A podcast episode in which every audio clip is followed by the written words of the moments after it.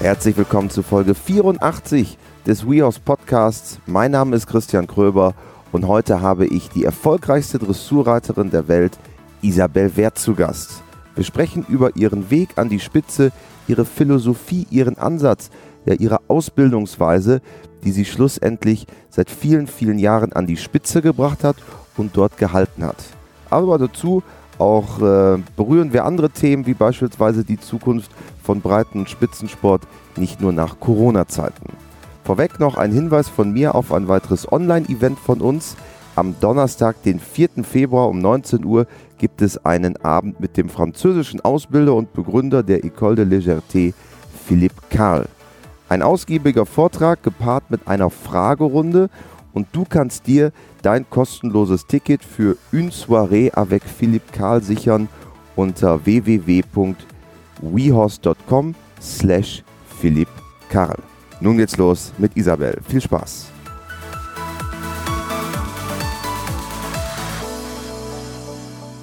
Hallo Isabel. Hallo Christian. Schön, dass du da bist. Ich freue mich. Danke. Ich auch. Bin gespannt.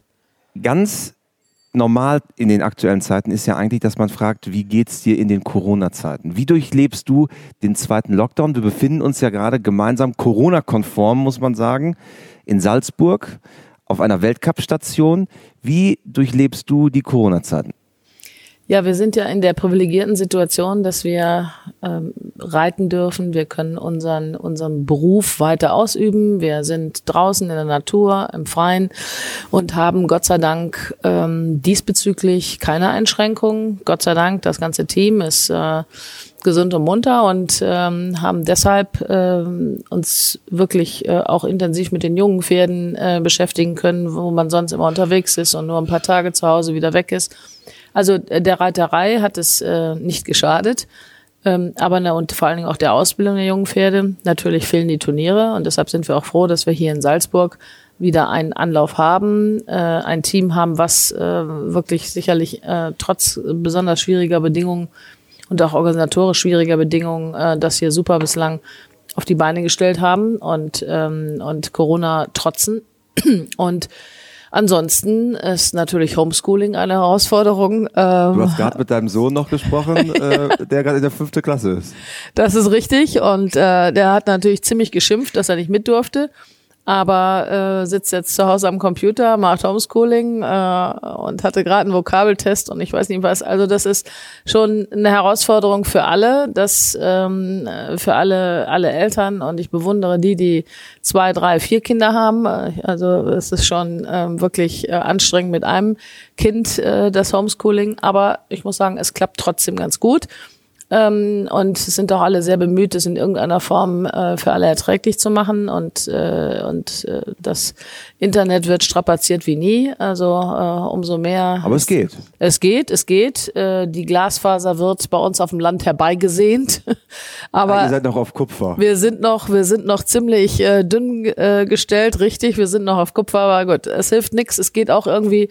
Und ähm, ja, jetzt hoffen wir mal, dass die Impfungen endlich äh, äh, ein bisschen schneller vorangehen. Alle hoffen darauf und dann äh, sollte es sich vielleicht so langsam, langsam im Laufe der nächsten Monate, ohne zu erforscht zu sein, äh, etwas normalisieren. Aber auch für dich persönlich und auch für euch als Familie ein ganz anderes Leben, weil sonst ihr seid unterwegs gewesen von Turnier zu Turnier zu Turnier und auf einmal ja, seid ihr so lange zu Hause wie wahrscheinlich nie zuvor. Das ist richtig. Also das alles hat seine Vor- und Nachteile. Ähm, äh, wie gesagt, wenn man überhaupt von Vorteilen äh, in, in Anbetracht der Schicksale, die dabei erlitten werden, äh, reden darf, dann haben wir natürlich tatsächlich unser Familienleben äh, sehr intensiv genießen können, was uns sonst nicht möglich ist. Ähm, das war ein Vorteil. Wir sind natürlich trotzdem sehr, sehr vorsichtig, weil meine Eltern äh, sicherlich als äh, gefährdete Person mit auf dem äh, Hof leben und ähm, da das hat alles äh, natürlich in der kleinen Enklave auch äh, äh gut gut geklappt oder das klappt gut ähm, aber äh, ja, jetzt sind wir natürlich auch froh, wenn es wieder losgeht, äh, um eben auch letztlich unserer Leidenschaft äh, Genüge zu tun. Die kleine Enklave ist Rheinberg. Richtig. Rhein, wo du ursprünglich herkommst. Bei dir ist häufig die Überschrift die erfolgreichste Dressurreiterin aller Zeiten, die erfolgreichste Dressurreiterin aller ähm, oder der letzten Dekaden auch.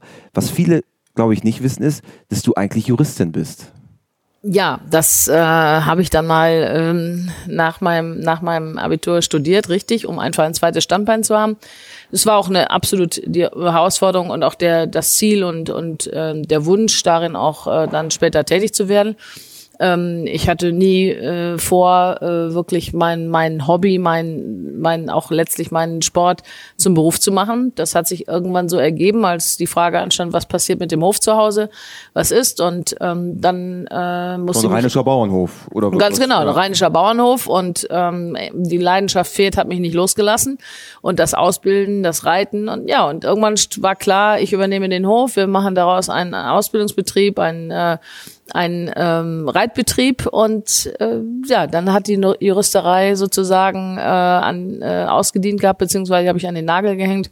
Ich hatte das vorher teilzeitmäßig ähm, im Anwaltsbüro äh, gemacht. Ja, du hast auch Anwältin. richtig gearbeitet quasi als Anwältin. Ne? Ja, ich habe auch richtig gearbeitet ja. als Anwältin, zwei Jahre, habe dann auch. Äh, also erstes und zweites Staatsexamen absolviert, ne? Ja, ja, also bin jetzt kein Hobbyjurist gewesen, sondern ja. tatsächlich auch äh, am, oder oder im, im ähm, äh, in Beruf und Brot gewesen und habe dann ähm, äh, auch ein Jahr in einer Marketing oder in der Marketingabteilung äh, bei Karstadt gearbeitet und ähm, ja und dann äh, war klar die Entscheidung äh, die Passion Reiterei. ist doch größer. So ist es, was ich auch bis heute nicht einen Tag bereut habe, aber es ist trotzdem auch wirklich gut, einen Beruf äh, im Hintergrund zu haben. Man weiß nie, was passiert und ähm, es ist ein zweites Standbein, äh, was ich ebenfalls bis heute nicht bereut habe. Würdest du sagen, dass du dann einfach deiner Passion gefolgt bist, dass du Richtung Pferdesport gegangen bist, oder war das eine bewusste Entscheidung, okay, es wird die Profikarriere und ich versuche richtig nach ganz oben zu kommen? Nein, es war von Anfang an nie äh, diese, diese Zielrichtung, sondern äh, es ist vieles einfach auf mich zugekommen. Ich bin ja ganz normal auf dem Bauernhof groß geworden. Ich habe das große Glück gehabt, ähm, äh, zweimal in meinem Leben zur rechten Zeit die gerechten Menschen getroffen zu haben, die mich gefördert haben. Das war zunächst Dr. Schumbaumer. Da, als ich dort anfing, ähm, war ich, äh, habe ich mal ländlich eine L und eine M geritten ähm, und habe äh, äh, auch einfach äh, alles, was mir ein bisschen unter den Hintern kam, ähm, geritten und äh, bisschen Busch, ein bisschen springen und äh, dann die Chance äh, wahrgenommen, dort zu reiten, zu lernen und bin dort geblieben. Äh, das war natürlich eine Riesenchance und dann ging es alles sehr, sehr schnell, ähm, sehr erfolgreich, ähm, was alles nicht abzusehen war. Aber natürlich hat man dann Blut geleckt und dann wurde man natürlich immer hungriger und äh, und auch äh, ehrgeiziger und es hat einfach äh, riesen viel Spaß gemacht äh, dort auch beim Doktor äh, die Reiterei zu erlernen. Der Spitzname von Reitmeister Dr. Schultenbaumer? Ja, der Spitzname, er war äh, ja. promovierter Volkswirt und äh, es war einfach nur Gut, aber er wurde dann, landläufig der Doktor genannt, aber genau. er war natürlich Dr. Schultenbaumer, es war richtig, ein richtiger Doktor. Richtig. Nein, nein, ist richtig. Es war einfach dann hinter der Doktor und der Doktor war äh, ein geflügeltes Wort,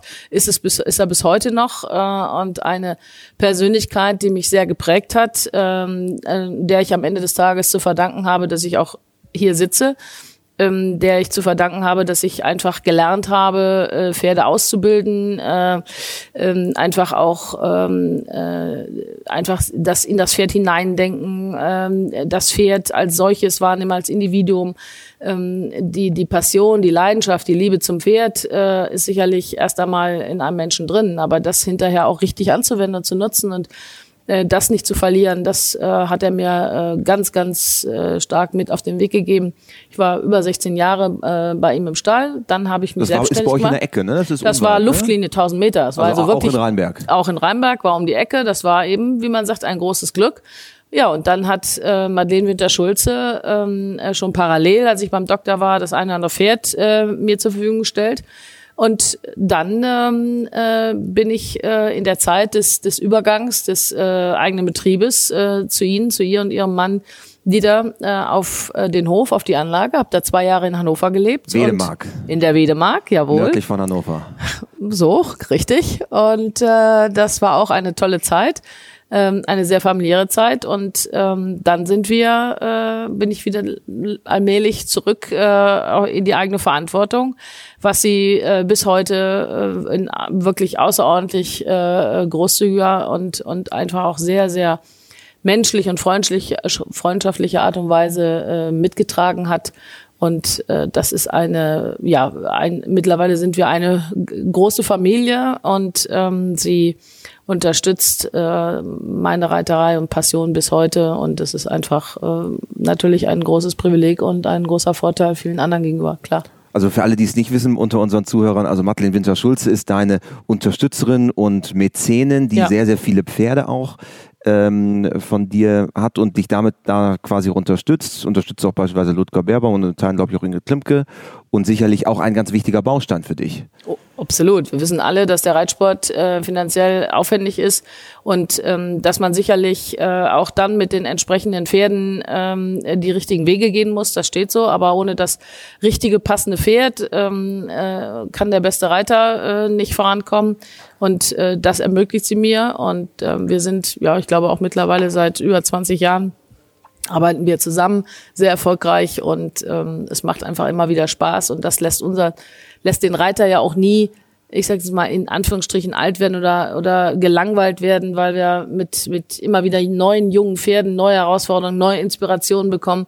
Es ist ja nicht so wie in anderen Sportarten, dass du irgendwann das Schwimmbad nicht mehr sehen kannst oder den Fitnessraum oder den Tennisplatz weil der Körper irgendwann auch ausgelaugt ist und fertig ist, sondern wir haben das große ähm, äh, und wahrscheinlich auch der Kopf einfach leer ist.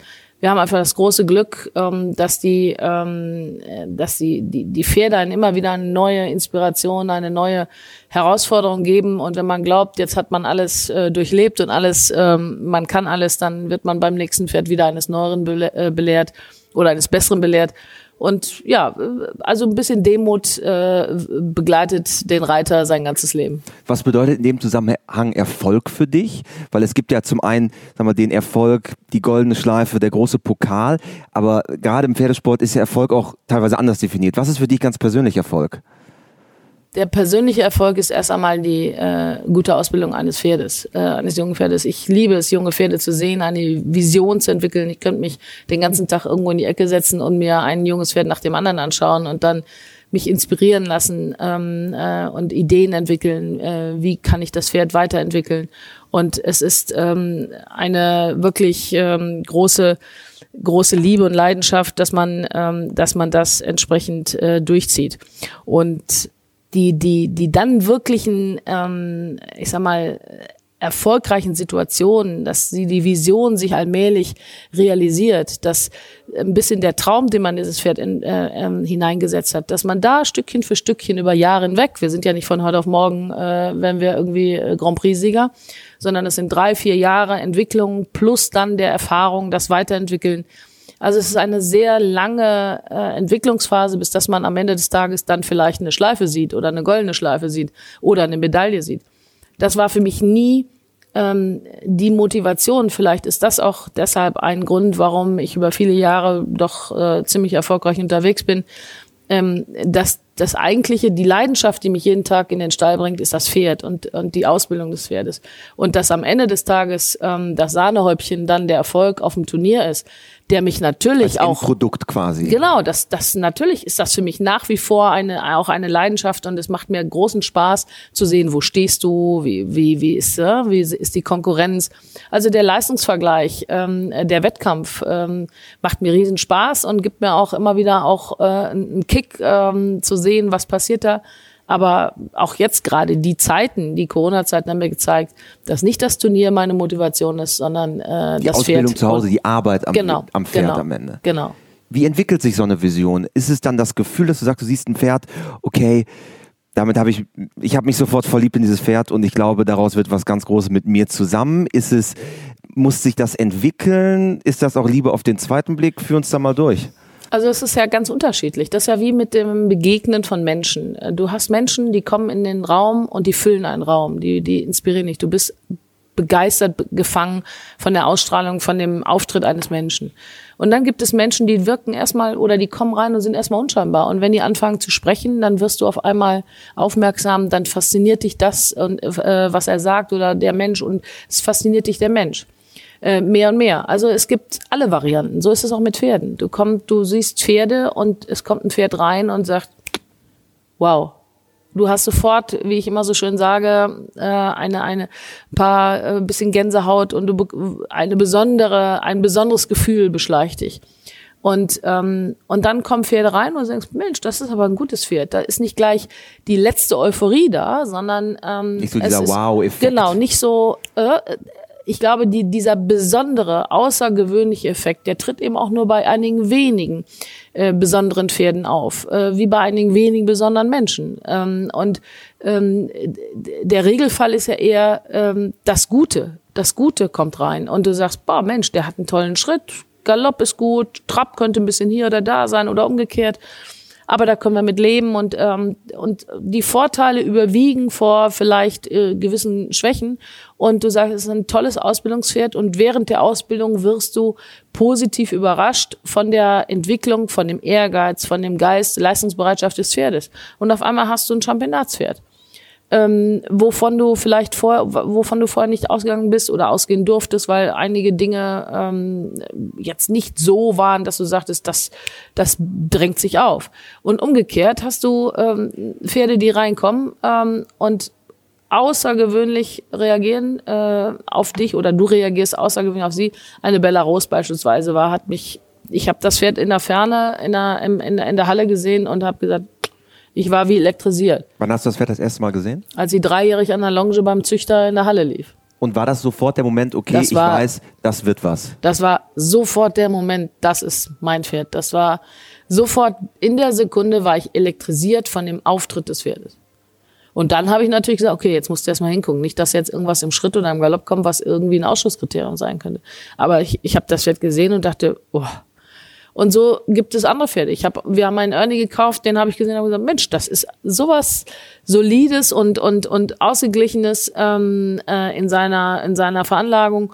Ähm, da kannst du nichts falsch machen. Das ist Don Johnson. Nee, das war jetzt äh, ähm, El Santo, Ernie. Ja, ah, okay. Don Johnson war ein Pferd, der stand ähm, am Hänger angebunden, als äh, wurde zu uns gebracht, äh, damals nach Mellendorf ähm, und stand am Hänger und wurde fertig gemacht. Und ich gesagt, puh, jetzt willst du nicht unfreundlich sein, aber eigentlich kann er den gleich wieder aufladen. der war irgendwie völlig anders rumkonstruiert, als ein Dressurpferd sein sollte. Und dann habe ich gedacht, gut, das kannst du ja jetzt nicht sagen. Und ähm, ich weiß noch, Matthias Klatt kam damit. Und dann, der hat ihn auch schon angekündigt. Also entweder bist du Erster oder Letzter damit. Entweder fällst du runter oder es geht, äh, der bockt und ist kernig und der ist frech. Aber ich finde irgendwie ein tolles Pferd. Und dann setzt er sich in Bewegung und ich war von der Bewegungsfreiheit und Elastizität des Pferdes total begeistert. Ähm, ich habe dann draufgesessen und habe gesagt, irgendwie hat das Pferd was, äh, das musst du ausprobieren. Und ähm, ja, und Madeleine und Dieter haben das Pferd dann gekauft. Dieter war so ein klein bisschen ähm, ähm, unverständlich. Der meinte, was will sie damit eigentlich? Am Ende des Tages hat er es äh, auf, auf zwei Championate geschafft. Er war ein unglaublich erfolgreiches äh, Dressurpferd und Leistungsträger bei dir, richtig, ne? Absolut. Er hat für viele, äh, ich sag mal, er hat für viele meiner Championatspferde dann äh, hat mich über Wasser gehalten, als ähm, äh, so eine Bella verletzt war. Er hat äh, wirklich viele viele Momente aufgefangen, äh, wo die anderen verletzt waren oder geschont wurden und und und. Und äh, heute ist er mit 20 auf der Wiese. Ich habe ihn äh, noch, als ich losfuhr, war er gerade auf dem Paddock und trabte so locker da lang. Ähm, es ist eine unglaubliche Persönlichkeit gewesen in all den Jahren, der mich ähm, gelehrt hat, äh, die, Entwicklung, das Bilden eines Pferdekörpers eben über die Gymnastizierung, über die Bemuskelung sich dann ähm, äh, ganz anders äh, darstellt. Und ähm, wenn man wirklich das Pferd damals ähm, in, von, von seiner Konstruktion, von seinem Extra, Exterieur äh, mal dahingestellt hat und hat ein Bild genommen und dann in seiner ähm, Glanzzeit, äh, man hätte geglaubt, es sind zwei verschiedene Pferde. Also eine Vision kann sich auch entwickeln. Es muss nicht sofort Genau. so sein, dass ich sage, okay, ich habe den klaren Plan, wo ich jetzt in fünf Jahren stehen will, sondern du nimmst dich so einem Pferd auch an und sagst, okay, wir schauen einfach mal. Ja, das ist das, was mich jeden Tag eben inspiriert. Und ähm, wenn ich nur nach Belaroses äh, ähm, äh, Ausschau gehalten hätte oder nur diese Pferde versucht hätte, in den Stall zu bekommen, dann wäre der Stall halt ziemlich leer. Ähm, das ist so. Das sind die besonderen Ausnahmepferde. Und dann gibt es einfach die Pferde, die sich über die Jahre hinweg entwickeln und, ähm, und äh, zu einem besonderen Pferd werden. Man redet ja immer sehr viel über die Grundqualität von Pferden, aber ich glaube, wie du gerade gesagt hast, fast genauso wichtig ist ja auch die Einstellung, das Interieur. Wie wägst du diese, diese beiden Seiten miteinander ab? Die Leistungsbereitschaft ist ein, äh, ein, ein, ein etwas, ein besonderes, ähm, äh, ein besonderer Bestandteil, ohne den es nicht geht und der gewisse Schwachpunkte im, im Gebäude, in der Konstruktion oder beziehungsweise auch im Gangwerk kompensieren kann. Ähm, das gepaart mit guter Ausbildung macht ähm, äh, viele, viele Pferde zu äh, großartigen Leistungssportlern und ich glaube, ähm, das Allerwichtigste im Hinblick auf ein Grand Prix-Pferd ist das komplette Pferd das komplette Pferd. Nicht suchen nach alles soll gut genug sein für eine neun oder zehn, ähm, also Schritt, Trab, Galopp, sondern das, das komplette Pferd, was, was, wo man sagt, es ist in der Lage, einen guten Schritt, Trab, Galopp ähm, und dann eben auch die Versammlungsfähigkeit mit sich zu bringen. Ähm, und das abrufbar zu haben, genau dann, wenn du es brauchst. Nicht vielleicht irgendwann mal, wenn er gute Laune hat, sondern das Pferd muss sagen, jawohl, wo, wo, wo sind wir, wo wir geht's los? Gemeinsam. Was willst du heute ja. von mir? Machen wir, kein Problem. Ja. Und das hat ein Gigolo besonders ausgezeichnet, eine Belarus, ein Don das sind, das sind einfach eine Weihegold, äh, lebt auch von ihrem Geist. Das ist, äh, und wenn sich dann hinterher besondere Potenziale, besonderes Talent mit einer besonderen Leistungsbereitschaft paaren, dann hat man eben den Knaller. Das ist das Besondere, was man ähm, dann findet. Und wir haben eine Entwicklung in der Zucht, ähm, die außergewöhnlich ist. Das muss man mal sagen. Wir finden heute Pferde. Also wenn ich äh, heute junge Pferde anschauen gehe, ich finde immer irgendwo ein Pferd, wo ich sage, boah, das ist ein tolles Pferd. Da, also es gibt eigentlich nicht mehr diese Situation wie früher, so ein bisschen die unmodernen, ein bisschen gröberen äh, Pferde. Ich sage immer so gerne, vor, vor 30 Jahren hatten wir entweder äh, ein bisschen hysterische Pferde, wenn sie zu heiß waren, oder aber wir hatten ähm, das zu faule Pferd, wie wir so schön leider sagen, der Trecker. Ja. Ne? Das dazwischen war selten oder nie. Und heute haben wir diese dazwischen, diese Pferde, die motiviert sind, die leistungsbereit sind, die, die schick aussehen und äh, darüber hinaus ähm, eben auch ähm, äh, viel, viel Motivation mitbringen. Gibt es denn einen gewissen Typus Pferd, den du besonders präferierst? Also du hast ja gerade von etwas dem feineren Typen wie Bella Rose gesprochen, Don Johnson vielleicht eher also auf der anderen Seite davon. Was ist so der Typus, der dir auch am besten liegt? Oder sagst du, okay, ich versuche mit jedem Pferd diese Vision zu entwickeln, weil ich möchte selber auch als Reiter so variabel sein? es gibt kein, kein Pferd ähm, oder keine Schablone, nach der ich suche. Ich glaube, das zeigen auch all unsere Pferde. Wir haben so unterschiedlich Pferde gehabt. Ein, warum nicht ähm, ähm, ein El Santo, eine Bella Rose, eine Weihegold, ein John Johnson. Wenn man diese Pferde alle irgendwo nebeneinander stellt, dann weiß man gar nicht, ähm, welchen, welchen Typus ich sozusagen suchen würde. Ganz im Gegenteil, ich lasse mich von einem Pferd beeindrucken oder inspirieren. Ich sehe ein Pferd und bin davon äh, wie man so schön sagt, ange, angefixt oder, oder, oder nicht. Und das äh, ist unabhängig von Geschlecht, Farbe oder, ähm, oder irgendwie Geschlecht völlig egal. Und fährst du bis heute auch noch los und scoutest richtig, fährst dann zu den Züchtern und schaust dir mal so die Dreijährigen an? Ganz, ganz selten, weil ich einfach die Zeit nicht habe. Ich vers äh, und in Zeiten mittlerweile von Internet und, äh, und WhatsApp also und so weiter. Quasi viele Videos wahrscheinlich. Genau, ne? bekomme ich ziemlich viele äh, Informationen, äh, habe auch äh, äh, einige gute Leute, die mich mit entsprechenden Informationen äh, versorgen, äh, um dann gezielt auch suchen zu gehen. Oder mittlerweile werden mir auch eine ganze Menge Pferde vorgestellt zu Hause, weil ich es einfach nicht schaffen kann. Nun ist das Pferd ja die eine Seite der Medaille, allerdings im Sattel muss es ja auch funktionieren. Wie treibst du dich persönlich zu diesen Leistungen immer wieder an? Also es gibt ja, wenn man sich Sportlerkarrieren anschaut, unabhängig jetzt mal vom Pferdesport, gibt es welche, die schaffen einmal den großen Erfolg und dann vielleicht ist so ein One-Hit-Wonder. Aber du hast ja geschafft, konsistent Jahr für Jahr, Championat für Championat da zu sein. Was treibt dich da persönlich an? Also ich glaube, wenn man die, die das Glück hat im Leben, das machen zu können tagtäglich, was man liebt, dann ähm, muss man nicht nach, nach Motivation oder sonst was fragen, sondern dann ist es einfach ein Privileg, was man immer mehr und auch je länger man dabei ist, zu schätzen weiß und zu schätzen lernt. Es macht mir einfach unglaublich Spaß. Ähm, und ähm, dass ich das äh, jeden Tag machen kann und immer wieder äh, neue Pferde sehe und, und ähm, auch in den Stall bekomme. Und einfach, da ist überhaupt gar kein, gar kein, gar kein Moment, wo ich sage, ich ähm, habe gar keine Lust dazu oder ähnliches. Natürlich kommt irgendwann der Tag, wo man sagt, man muss jetzt nicht ähm, die Turnierreisen mehr machen oder es ist jetzt irgendwann an der Zeit, ähm, die aktive Karriere zu beenden. Aber äh, die Pferde und was da alles immer wieder auf einen zukommt, das ähm, äh, ist zeitlos. Also ist am Ende das Endprodukt dieser langen Reise mit einem Pferd, dass man vielleicht auch auf dem Championat mit dem Pferd kommt, eine Medaille. Ja, das, Ver das Verwirklichen und Realisieren äh, einer Vision, das äh, ist unglaublich äh, kraftvoll, unheimlich inspirierend und äh, letztlich ähm, ja einfach auch lebenserfüllend.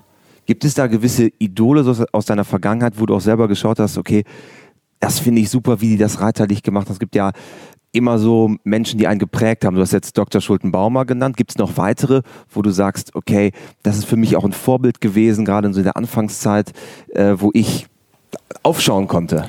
Also ich habe äh, immer zu allen äh, meinen, äh, sei es jetzt Konkurrenten, Konkurrentinnen, zu allen ähm, äh, auch, auch Springreiter, wie auch immer. Ich habe versucht, ganz viel mir auch abzugucken. Der Doktor hat immer so schön gesagt, ein Drittel klaut man mit den Augen. Und ähm, äh, am Abreiteplatz. Am Abreiteplatz, aber auch generell. Ähm, es gab nicht das eine Idol, sondern äh, es war der Respekt für, für, für, für jeden da, ähm, der einfach etwas äh, Gutes aus einem Pferd gemacht hat und der, der ein Pferd entwickelt hat. Und das ähm, Endprodukt irgendwo zu beobachten, ähm, Pferde zu sehen, äh, wie sie dann sich wirklich präsentieren und auch selbst präsentieren, das hat mich immer fasziniert und das habe ich immer versucht, äh, ähm, zu beobachten und äh, letztlich auch selbstkritisch umzugehen. Ähm, äh, ich muss das ja nicht an die große Glocke lenken, aber dass ich ähm, im Kämmerlein versuche, selbstkritisch äh, zu entwickeln und zu sehen, äh, was muss ich verändern, was muss ich besser machen.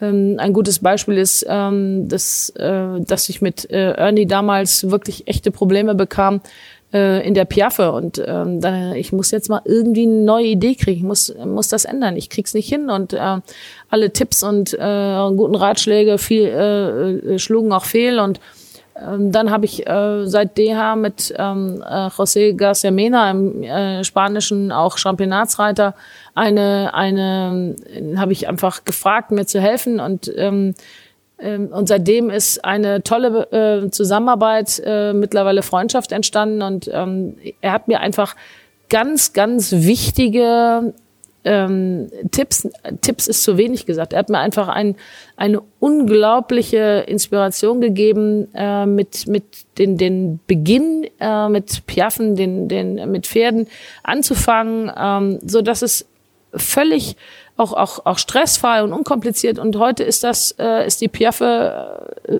kein Thema in der Regel bei einem Pferd mehr für uns. Wie reflektierst du das Ganze? Bist du im stillen Kämmerchen ein paar Tage und sagst, Mensch, das funktioniert hier alles nicht, ich muss was verändern und dann kommt der Geistesblitz, tauscht ihr euch im Team aus? Ist das ein Team-Approach? Wie ist da der Ansatz? Ja, also erstens ist es äh, ohne Frage ein Austausch im Team. Äh, zu Hause wissen Sie schon immer, dass ich, äh, wenn ich dann sage, jetzt muss mal einer hingucken und guck mal, wie sieht das aus oder so, und dann kommt da nicht äh, direkt was, dass ich dann schon äh, ziemlich äh, äh, mürrisch wäre, werde, um es vorsichtig auszudrücken, weil ich erwarte da die die Kritik und ähm, dann ist natürlich das auch immer mal so, dass äh, wenn dann irgendwo eine Kritik kommt, dann ist ja auch manchmal falsch. Also das ist dann ein, einfach ein Wachsen und auch eine Emotion. Das ist so. Es ist ein, ähm, eine Entwicklung, genauso wie ich äh, umgekehrt mit meinen Schülern ähm, natürlich versuche perfektionistisch an die Dinge daran zu gehen und dann das Optimale äh, zu erreichen. Aber es ist einfach auch ein Prozess. Da, wo man früher gesagt hat, ich muss jetzt heute irgendwie das hinbekommen, ähm, hat man natürlich im Laufe der Jahre auch gelernt zu sagen, irgendwie klappt das heute nicht, lass es mal sein. Und ähm, äh, man fängt am nächsten Tag wieder von vorne an und sieht, es geht dann auch, ohne dass man jetzt äh, ähm, nochmal versucht hat und versucht hat. Also diese, diese Kooperation, diese Diskussion, die man hat äh, im Team mit, ähm, mit dem Pferd, das alles ist ein, ein ganz langer ähm, Prozess und Entwicklungsprozess, der mit dem einen Pferd schneller, mit dem anderen langsamer geht, aber wo die Erfahrung natürlich ähm, unglaublich wertvoll ist. Und ich glaube, das ist ja ganz wichtig, so konstruktives Feedback. Es gibt ja eigentlich nichts Besseres, um sich weiterzuentwickeln, zu wachsen, sich zu verbessern. Und das am Ende das, was du sagst. Konstruktives Feedback, was einen weiterbringt, da muss man auch kritisch hinschauen. Ja, man muss, man muss offen sein für Entwicklungen. Also ähm, die Pferde haben sich eben wahnsinnig entwickelt und man muss sich mit dem Pferd mitentwickeln äh, und nicht sagen, ich habe das so gelernt und das muss jetzt so gehen und das Pferd muss sich dem so anpassen. Ich muss mich mit dem Pferd entwickeln und dem Pferd anpassen und nicht umgekehrt. Das ist eigentlich die wichtigste Erkenntnis äh, der letzten 20 Jahre, die ich für mich gewonnen habe. Machst du eigentlich wie Ausgleichssport? Machst du noch andere Sachen? Oder? nee, ich habe leider keine Zeit. Mein Sohn ist mein Ausgleichssport sozusagen oder umgekehrt. nein, nein, ich habe mental und physisch. Genau, theor theoretisch äh, sollte ich natürlich mal ein bisschen äh, Ausgleichssport machen, aber das ist sehr selten.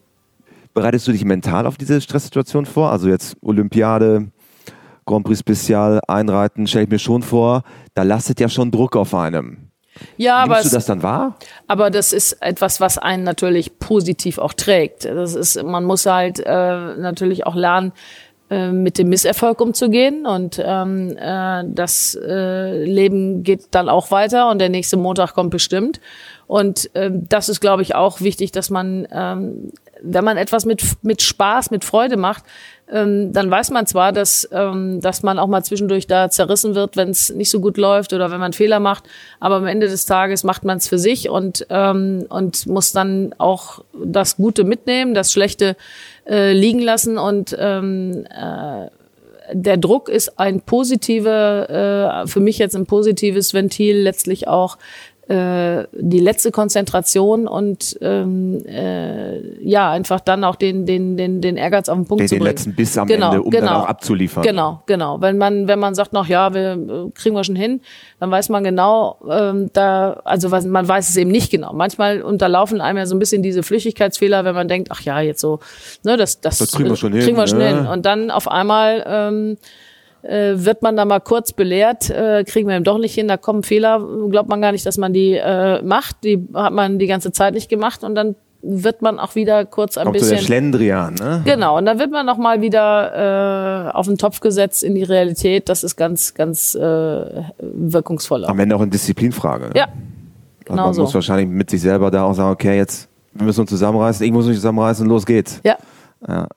Es sind ja sehr viele Verbände und auch bei uns im Pferdesport ist es ja so, das Thema Mentaltraining kriegt eine größere Rolle. Wie schaust du auf das Thema? Ist das was für dich oder sagst du, nee, ich bin mental so gesettelt, das brauche ich nicht? Nein, ich habe das ähm, nie ähm, in, damals in jungen Jahren ähm, erlebt oder gehabt. Ähm, ich sage immer, Dr. John Baumer war 16 Jahre mein, mein, mein Lehrmeister und Mentaltrainer. Und da bin ich Mental- gestellt äh, sozusagen und gestärkt fürs, fürs Leben. Ähm, aber ich, um Gottes Willen, wenn äh, das Angebot ist heute ein ganz anderes, ähm, der Wissensstand ist ein ganz anderer. Ähm, man hat vieles aus dem, ich sage mal, humanen Sport äh, in, den, in den Reitsport mit übernommen und äh, wem es nutzt, äh, um Gottes Willen. Jeder soll das für sich ähm, wahrnehmen, was ihm wichtig und was, was gut für ihn ist, um äh, optimal letztlich auch sein Potenzial auszuschöpfen. Äh, für meinen Teil äh, brauche ich es nicht, aber das muss jeder für sich entscheiden, ähm, äh, wie es wie es äh, für ihn richtig und wichtig ist. Wie schaust du so auf die jüngere Generation von Nachwuchs, die jetzt in den Sport kommt? Ist das, du bist ja seit einigen Generationen, kann man, ich hoffe, ich trete jetzt nicht zu Nein, nahe, alles gut. Du, du, du bist ja, hast ja einige Generationen an Reitsportlern jetzt auch gesehen. Wie schaust du die, schaust du auf die jüngere Generation, die jetzt in den Sport kommt? Ja, es gibt ja äh, wirklich große, große Möglichkeiten und Chancen jetzt auch für die jüngere Gener- Generation. Ähm, äh, mit einem ein bisschen kritisch äh, schaue ich äh, darauf, ähm, dass das Horsemanship, also das wirklich das Gewachsene aus der Reiterei, aus dem Pferdesport, ähm, ein bisschen äh, ähm, wegstirbt. Deshalb, ähm, weil einfach auch die Lebensbedingungen, Lebensumstände und das gesa- gesamte soziale Umfeld ein anderes geworden Als ist. kurzlebiger lebiger wird alles? Erstens wird es kurzlebiger wird, zweitens ähm, ähm, und ich sage jetzt mal, die, die, die digitalen Medien tun ein Übriges dazu, dass es ein bisschen alles schnelllebiger und äh, oberflächlicher wird, aber am Ende des Tages ähm, ähm, die ländliche Reiterei, wo wir viele äh, Reiter früher rekrutiert haben, die Höfe, ähm, die Landwirtschaften, ähm, äh, die dort aufgewachsen sind äh, mit, mit, mit Tieren, mit Pferden, ähm, das hat sich doch sehr, sehr stark. Fundamentaler Wandel. So, das hat sich doch sehr, sehr stark geändert und darüber haben wir halt sehr viele ich sage mal Pferde und äh, Leute und und und, und Tierfreunde ähm, äh, rekrutiert, die mit dem natürlichen Aufwachsen eines Tieres vertraut waren und nicht mit dem angelernten Wissen vertraut waren. Das macht einen sehr großen Unterschied in der Beurteilung des Gesamten und äh, das ist ein sehr kritischer Punkt, ähm, dem ich ähm, sorgenvoll entgegenblicke. Du bist wenig bis gar nicht auf Social Media vertreten. Ist das eine bewusste Entscheidung? Das ist eine sehr bewusste Entscheidung. Erstens, ähm, weil ich ähm, gar nicht die Zeit habe, mich damit intensiv zu beschäftigen. Das hat sich so entwickelt. Man kann auch sagen, ich habe mich nie damit so beschäftigt und deshalb ist das auch an mir ein bisschen vorübergegangen.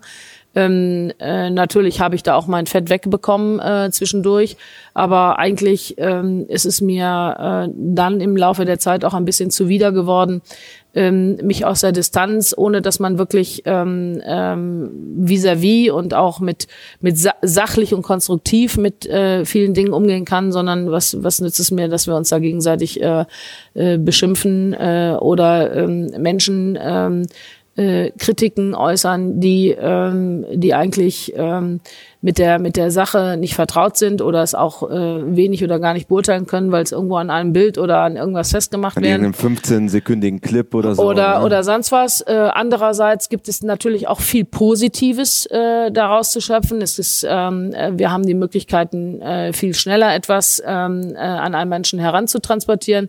Also es hat sein, sein Positiv und sein Negatives. Äh, für mich persönlich ähm, es ist, wenn es ähm, äh, an meine Person geht oder an, an, an die persönlichen Dinge, finde ich es einfach auch uninteressant, ähm, dass ich ähm, der, der Menschheit mitteilen muss, ob ich jetzt morgens äh, um sechs oder um sieben aufgestanden bin oder ob ich jetzt Müsli oder äh, ein Nutella-Brötchen gegessen habe. Und ähm, also diese ganzen ähm, äh, Ergüsse sind mir einfach ähm, nicht gegeben. Das, das ist nicht mein, mein Ding. Und ähm, ein paar ähm, natürlich äh, Informationen, die auch sachlich und wichtig sind, äh, finde ich gut. Das könnte, müsste ich vielleicht auch äh, verprofessionalisieren. Aber ansonsten ähm, äh, bin ich äh, hundertprozentig dabei, wenn es uns, äh, ich sag mal, Social Media oder auch generell ähm, das Netz zu nutzen, um unseren Sport transparenter zu machen, um es sachlich zu diskutieren, um es, ähm, um den, das Pferd an den Menschen heranzubringen, aber auch das ganze den ganzen Hintergrund des Pferdes an den Menschen ranzubringen. Das fehlt ja, fehlt ja häufig äh, äh, bei vielen Dingen. Äh, was steht eigentlich alles dahinter? Wer 24 Stunden, äh, sieben Tage die Woche kümmert sich ein Team äh, um das Wohlergehen äh, der Pferde? Äh, wir werden ja in den nächsten Monaten das ganze Ausmaß äh, und mehr, mehr das Ausmaß äh, der Pandemie erleben, wie viele Menschen äh, doch in wahrscheinlich zukünftig unter Bedingungen ähm, äh, leben müssen, äh, aufgrund wirtschaftlicher Probleme und so weiter, die, äh, die sich ergeben, äh, Krankheitsproblematiken. Ähm, und wenn wir, wenn wir das ganze Know-how, was wir um das Pferd herum aufgebaut haben, den ganzen Markt, den ganzen Wirtschaftsmarkt um das Pferd herum, ähm, dann äh, wird es uns hoffentlich besser gelingen, ähm, äh, den, den Status, den das Pferd in unserem Leben bekommen hat und das Wohlergehen des Pferdes besser rüberzubringen. Und ich glaube, ich würde es fast noch weiterführen, in der Gesellschaft eigentlich auch Natürlich, hat. ja. Weil diese Probleme, die du angesprochen hast, ländlicher Raum, die Leute wachsen nicht mehr mit Pferden auf, äh, Bauer, Bauernhöfe gibt es nicht mehr so, die Pferde ja. haben, so wie früher, so wie wir alle auch irgendwie aufgewachsen ja. sind. Das ist, glaube ich, ja ein Problem für die Generationen von morgen, die am Ende dann auch reiten sollen, die sollen einen Sattel kaufen, die müssen auch genau. irgendwie äh, Unterricht bekommen. Und das ist, glaube ich, ein fundamentales Problem, wo wir als Pferdesport uns auch ein bisschen fragen müssen, warum können wir es nicht besser verkaufen? Ja, und warum? Es ist einfach nicht genau das Problem. Die äh, ist ja kein Vorwurf, sondern es gibt gar nicht die Möglichkeit mehr, so aufzuwachsen, wie wir aufgewachsen sind, für den größten Teil der Bevölkerung. Und das macht die Sache äh, eben auch äh, schwierig, ähm, das ranzubringen. Das zu heute ist das Reiten, die Reitstunde ähnlich wie die Tennisstunde. Ranfahren, absetzen, weiterfahren. Schläger in die Ecke und tschüss. Äh, so ja. und äh, oder eben absteigen, fährt weg oder auch nicht und äh, wieder nach Hause fahren. Es ist das Leben mit dem Tier, mit dem Pferd hat eine ganz andere ähm, äh, Bedeutung aufgenommen. Nun bist du eine Person, die auch immer gerne äh, ihre Meinung äußert. Nicht nur hier im Podcast, natürlich generell. Du bist seit neuestem Präsidentin des Internationalen Dressurreiterclubs. Damit könnte man fast sagen, du gehst in die Sportpolitik. äh, nein, ich gehe nicht in die Sportpolitik, noch reite ich noch ein bisschen. Ähm, es hat sich ein bisschen äh, so ergeben, äh, dass ähm, diese, dieser Posten sozusagen äh, vakant wurde und wir schon ja äh, über viele Jahre immer wieder ein bisschen die Position und die ähm, äh, Organisation der, der Reiter äh, und die Wahrnehmung der Meinung der Reiter äh, auch ähm, verbessern wollten und diskutiert haben. Und äh, ich muss sagen, dass äh, als ich jetzt die Situation angab, dass eben äh, Kira die Position äh, Kira, Kira, Kira deine, deine Vorgänängerin, genau. Und vielleicht einmal kurz erklären, das ist quasi der aktiven Verband, die genau. Organisation genau. der Aktivenschaft der Dressurreiter. Das ist richtig. Das ist praktisch äh, möglichst äh, viele internationale Reiter in einer Organisation, dem Internationalen Riders Club, zusammenführen, äh, um unsere Interessen, die im internationalen Spitzensport, die wir vertreten wollen, die wir ähm, verbessern wollen, äh, dann eben auch äh, verbalisieren und an geeigneter Stelle, in diesem Fall ist die FEI, unsere Dachorganisation, eben auch entsprechend rüberbringen und versuchen, äh, eine möglichst gemeinsame, optimale Lösung für alle Beteiligten herauszufinden.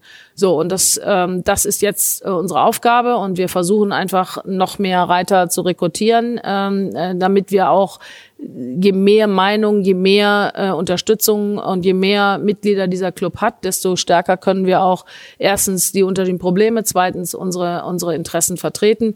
Und äh, ich bin sehr froh, dass ähm, äh, Klaus Röser der äh, General Secretary geworden ist, also unser sozusagen unser Generalsekretär, der ähm, das ganze operative Geschäft äh, in äh, wirklich hervorragender Art und Weise ähm, begleitet und äh, macht. Äh, ansonsten und wäre es mir auch nicht Dressurausschussvorsitzender? Das auch, aber ja. das hat in diesem Falle nichts damit zu tun, sondern ähm, das ist wirklich eine ähm, einer also eine intensive und auch äh, aufgabenträchtige Position, weil es äh, nicht nur äh, das Lesen von tausend E-Mails und Seiten ist, sondern eben auch das Beantworten und Machen. Das wäre mir ähm, neben Reiterei und Sport äh, so nicht möglich. Und wir sind jetzt wirklich ein tolles Team und ähm, und wir haben auch ein äh, gutes Board zusammen, so dass wir doch denken, ähm, ein bisschen etwas bewegen zu können. Wie siehst du die Entwicklung im Sport generell. Es gibt ja in den vergangenen Tagen gab es ja durchaus prominente Meldungen, wie viel Geld auch in den Sport fließt, äh, auch in Deutschland. Äh, Stichwort Ludger Beerbaum, der ähm, einen großen Teil seiner Geschichte äh, verkauft hat an einen Finanzinvestor. Wie siehst du dieses Thema Geld im Sport und die Entwicklung? Naja, es war äh, immer schon so, dass, ähm, äh, dass natürlich in Teilen der Reitsport mit äh, sehr viel Geld äh, äh, ich sage jetzt mal, be beseelt ist. Es gibt ähm, äh, finanzstarke äh, Besitzer, äh, Sponsoren, äh, Interessen, äh, die da vertreten sind. Aber es gibt natürlich auch ganz viele Reiter, die eben nicht die Chance haben, sich im Spitzensport zu etablieren, weil sie nicht mit den richtigen Pferden beseelt sind, weil sie nicht die Unterstützung haben. Aber das ist wie überall im Leben, äh, sagte ich schon, die richtigen Menschen an der richtigen Stelle haben, die, die letztlich Talente und äh, auch äh, Möglichkeiten eröffnen. Ähm, ansonsten haben wir freie Marktwirtschaften und wir können ja nur begrüßen, dass wir auch ähm, Unternehmen und Investoren aus äh, anderen Branchen in unserem Sport haben, dass sich der Sport in den letzten, weiß ich nicht, äh, 20, 30 Jahren äh, äh, fortwährend äh, kommerzialisiert hat.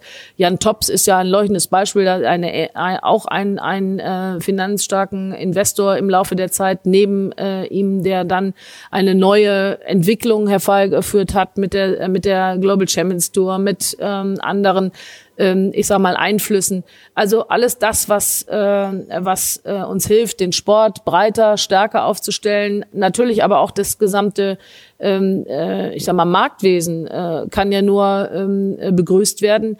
Ähm, man muss es einfach sehen, wie wird sich das entwickeln. Ähm, und das Einzige, was man natürlich schon beobachten muss, ist, wie wird die, die Marktposition, ähm, äh, ich meine Hextran Dressage und, ähm, und dann Waterland haben jetzt ja auch schon eine ganze Menge äh, veranstaltet und investiert. Man muss natürlich insgesamt die, die Marktsituation bewerten, Hengstauktion, äh, Hengstkörung und so weiter. Der normale Hengstaufzüchter beziehungsweise ähm, ähm, äh, die normale Hengststation hat natürlich im Moment kaum noch eine Chance, an einen Hengst zu kommen, äh, wenn ähm, an einen Hengst, der besseren, an einen der besseren, wenn Hengstrand Dressage äh, den haben möchte. Also da ist natürlich eine ähm, Gefahr der Monopolstellung schon äh, diskussionswürdig, ähm, aber am Ende ist es auch eine Herausforderung. Äh, ähm, ich bin immer ein Mensch, der sagt, Leistung setzt sich durch. Also es ist, es tut sich was, das begrüße ich. Aber natürlich muss man versuchen, auch äh, äh, ein bisschen ein Gleichgewicht zu erhalten. Liebe Isabel, am Ende eines jeden WeHouse Podcasts gibt es die vier klassischen WeHouse Fragen, oh, okay. die ich jetzt auch dir stellen möchte. Du hast gerade schon versucht abzugucken. Ich drehe jetzt mal den Aber keine Sorge, du wirst sie problemlos beantworten. Ich, ich wusste gar nicht, was auf mich zukommt. Ja. Deshalb bin ich noch ganz unschuldig hier. Frage 1. Hast du ein Motto, nach dem du lebst? Es geht immer irgendwie weiter. Das war kurz und prägnant, sehr gut. Dann Frage Nummer zwei: Gibt es einen Menschen, der dich vielleicht im Hinblick auf die Pferde besonders geprägt hat? Wir haben gerade kurz schon mal angerissen, aber vielleicht magst du es noch einmal zusammenfassen. Dr. Sean Baumer und äh, Madeleine Winter-Schulze. Frage Nummer drei: Wenn du Reitern oder Pferdemenschen eine Sache im Umgang mit ihren Pferden auf den Weg geben könntest, was wäre es? Die Leidenschaft fürs Pferd äh, muss immer im Vordergrund stehen und äh, darauf basierend äh, wird man immer etwas entwickeln können. Und zum Abschluss vervollständige diesen Satz, Pferde sind für mich. Lebensinhalt. Großartig. Isabelle, es hat sehr viel Spaß gemacht. Weiterhin alles Gute und äh, ja, bis bald. Okay, vielen Dank. Hat Spaß gemacht. Danke. Wenn dir dieser Podcast gefallen hat, abonniere uns. Du findest uns überall dort, wo es gute Podcasts gibt. Vor allen Dingen auf Apple Podcast, Spotify und dieser.